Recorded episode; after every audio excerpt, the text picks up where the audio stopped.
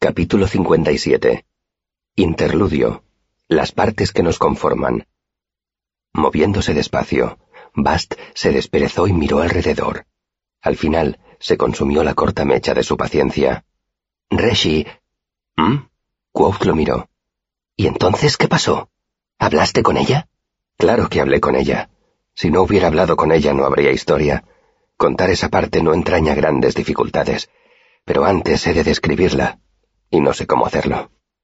Bast se movió inquieto en la silla. Quoth rió, y una expresión cariñosa borró la irritación de su semblante. ¿Qué pasa? ¿Describir a una mujer hermosa te resulta tan fácil como contemplarla? Bast agachó la cabeza y se ruborizó. Quoth le puso una mano en el brazo y sonrió. Mi problema, Bast, es que ella es muy importante. Es importante para la historia.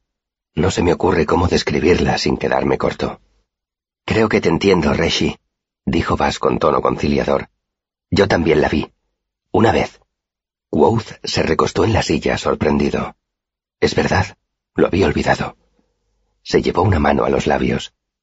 Bueno, ¿y cómo la describirías tú? Bast se animó ante esa oportunidad. Se enderezó en el asiento, se quedó un momento pensativo y luego dijo, Tenía unas orejas perfectas. Hizo un gesto delicado con las manos. Perfectas. Parecían talladas en... no sé, en algo. Cronista rió, y entonces se mostró un poco desconcertado, como si se hubiera sorprendido a sí mismo. ¿Las orejas? preguntó como si no estuviera seguro de haber oído bien. Ya sabes lo difícil que es encontrar a una chica guapa con las orejas bonitas, dijo Bast con naturalidad. Cronista volvió a reír, y esa vez le resultó más fácil. No, dijo, te aseguro que no. Bast miró al escribano con profundo desdén. Pues en ese caso tendrás que creerme. Eran unas orejas extraordinariamente bonitas. Creo que en eso has acertado. Coincidió Quoth con jovialidad. Hizo una pausa, y cuando volvió a hablar lo hizo despacio, con la mirada ausente. El problema es que ella no se parece a nadie que yo haya conocido.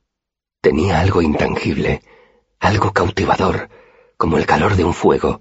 Tenía una elegancia, una chispa. Tenía la nariz torcida, Reshi, dijo Bast interrumpiendo el ensueño de su maestro. Quoth lo miró, y una arruga de irritación apareció en su frente.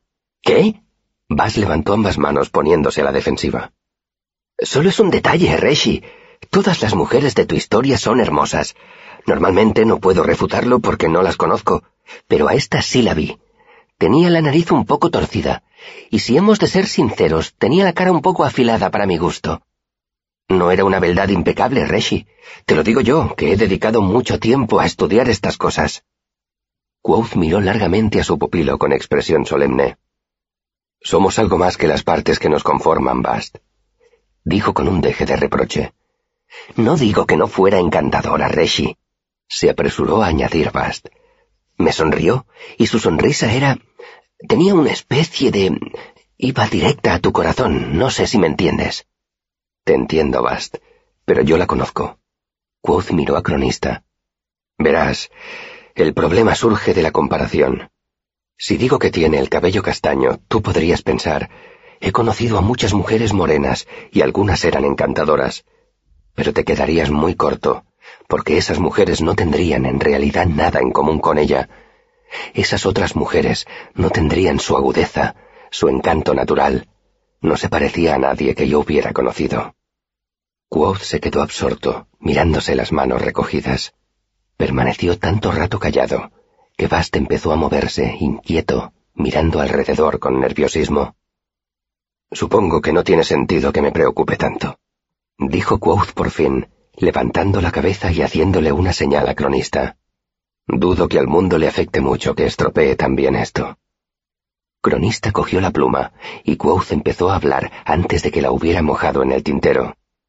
Tenía los ojos castaños, oscuros como el chocolate, como el café, como la madera lustrada del laúd de mi padre. La cara era blanca y ovalada, como una lágrima. De pronto Quoth se interrumpió, como si se hubiera quedado sin palabras. El silencio que se produjo fue tan repentino y tan profundo que Cronista levantó brevemente la vista de la hoja, algo que todavía no había hecho nunca. Pero en ese preciso instante, Quoth empezó a hablar de nuevo. Su sonrisa podía parar el corazón de un hombre. Tenía los labios rojos. No era el rojo chillón artificial que tantas mujeres creen que las hace parecer deseables.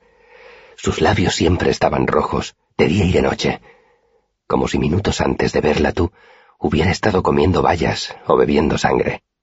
Estuviera donde estuviese, siempre era el centro de todas las miradas. Quoth frunció el ceño. No me interpretéis mal, no quiero decir que fuera llamativa ni vanidosa. Si miramos el fuego es porque parpadea, porque resplandece.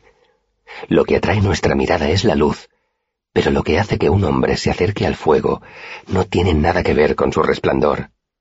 Lo que te atrae del fuego es el calor que sientes cuando te acercas a él. Con Dena pasaba lo mismo. Mientras hablaba, la expresión de Quoth iba cambiando, como si cada palabra que pronunciaba lo hiriera más y más. Y aunque las palabras eran claras, encajaban con su semblante, como si cada una la rasparan con una áspera lima antes de salir de sus labios. Era... Quoth tenía la cabeza tan agachada que parecía que hablara con sus manos, recogidas sobre el regazo. ¿Qué estoy haciendo? dijo con voz débil, como si tuviera la boca llena de grises cenizas. ¿Para qué puede servir esto? ¿Cómo puedo explicárosla si yo nunca la he entendido? Cronista ya había escrito esas palabras cuando se dio cuenta de que seguramente Quoth no quería que lo hiciera. Se quedó quieto un instante y luego terminó de anotar el resto de la frase. Entonces esperó quieto y callado un momento antes de levantar la cabeza y mirar a Quoth. Quoth lo miró también. Eran los mismos ojos oscuros que Cronista había visto antes, los ojos de un dios furioso. Cronista estuvo a punto de levantarse y apartarse de la mesa. Se produjo un gélido silencio. Quoth se levantó y señaló la hoja que Cronista tenía delante. ¡Tacha eso! dijo con voz chirriante. Cronista palideció. Parecía que le hubieran clavado un puñal. Como Cronista seguía inmóvil, Quoth estiró un brazo y quitó la hoja a medio escribir de debajo de la pluma de cronista. Si no te sientes inclinado a tachar. Quoth rompió la hoja con cuidado. El sonido acabó por borrar el color de la cara del escribano.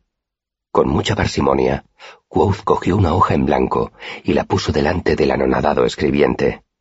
Cópialo aquí, dijo con una voz fría e inmóvil como el hierro. El hierro también estaba en sus ojos, duro y oscuro. No discutieron. En silencio, Cronista copió hasta donde Quoth tenía puesto un dedo sujetando la hoja a la mesa. Una vez que Cronista hubo terminado, Quoth empezó a hablar con voz crujiente y clara, como si mordiera trozos de hielo. ¿En qué sentido era hermosa? Me doy cuenta de que nada de lo que diga será suficiente. Está bien. Ya que no puedo decir suficiente, al menos evitaré decir demasiado. Escribe esto que tenía el cabello castaño. Eso es, largo y liso.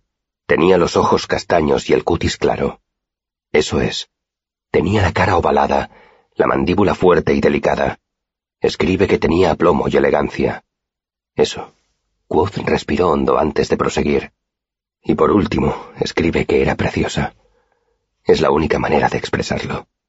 Que era tremendamente hermosa, aunque tuviera fallos o defectos. Era preciosa, al menos para Quoth. Al menos, para Quoth era la más preciosa. Por un instante, Quoth se puso en tensión, como si también fuera a arrebatarle esa otra hoja a cronista. Entonces se relajó, como una vela cuando deja de soplar el viento. Pero para ser sincero, he de decir que había otros que también la encontraban hermosa.